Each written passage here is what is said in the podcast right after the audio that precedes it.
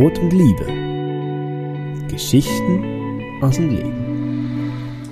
Auf der Suche nach einer Geschichte für heute Abend habe ich mich lange gefragt, wo ich für jemanden einen Weg bereitet habe. Und dann, plötzlich, fand ich das eh anmaßend und die Idee spannender, welche Menschen mir vorausgegangen sind. Und da erinnerte ich mich an die vielen Geschichten in älteren Kulturen von der engen Verbundenheit mit den Ahnen. Diese Geschichten erzählen davon, wie wir über mehrere Generationen von dem geprägt sind, was unsere Vorderen gelebt und erlebt haben. Nun denn, ich erzähle über die zwei, die mir als erstes in den Sinn kamen. Mein Patenonkel war eine wichtige Figur für mich. Erfolgreich als Wissenschaftler ist er doch immer sehr bescheiden geblieben. Seine Leidenschaft waren die Natur und die Berge. Ich erinnere mich an viele Wochenenden in seinem wilden Garten im Tessin und an herrliche Berggänge. Er lehrte mich, die Natur genau zu beobachten, und er hörte immer gern zu. Er hatte eine Neugierde für die Geschichten der Menschen, denen er begegnete.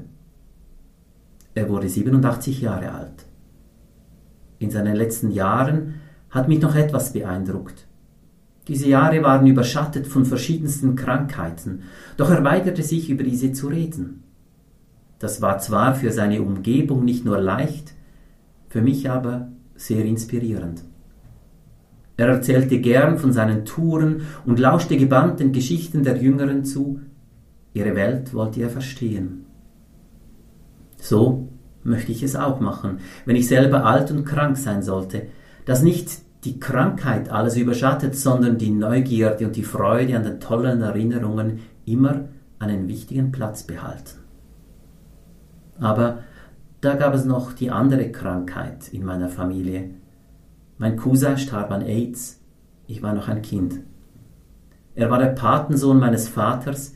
Immer, wenn er zu Besuch war bei uns, sagte danach meine Mutter, er ist so ein lieber Kerl, nur schade, ist er schwul.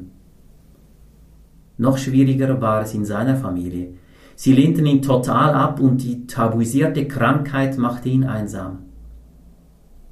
Auch diese leidvollen Geschichten sind uns vorausgegangen und sie zeigen uns, dass die Leute, die uns vorausgehen, auch den Weg öffnen, es besser zu machen und Altes zu heilen.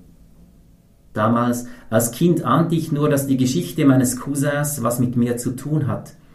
Heute bin ich in meiner Familie voll akzeptiert.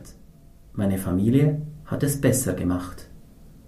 Und das macht mich so dankbar für all die Menschen, die gekämpft haben für diese Toleranz und die dabei oft ein nicht einfaches Leben hatten.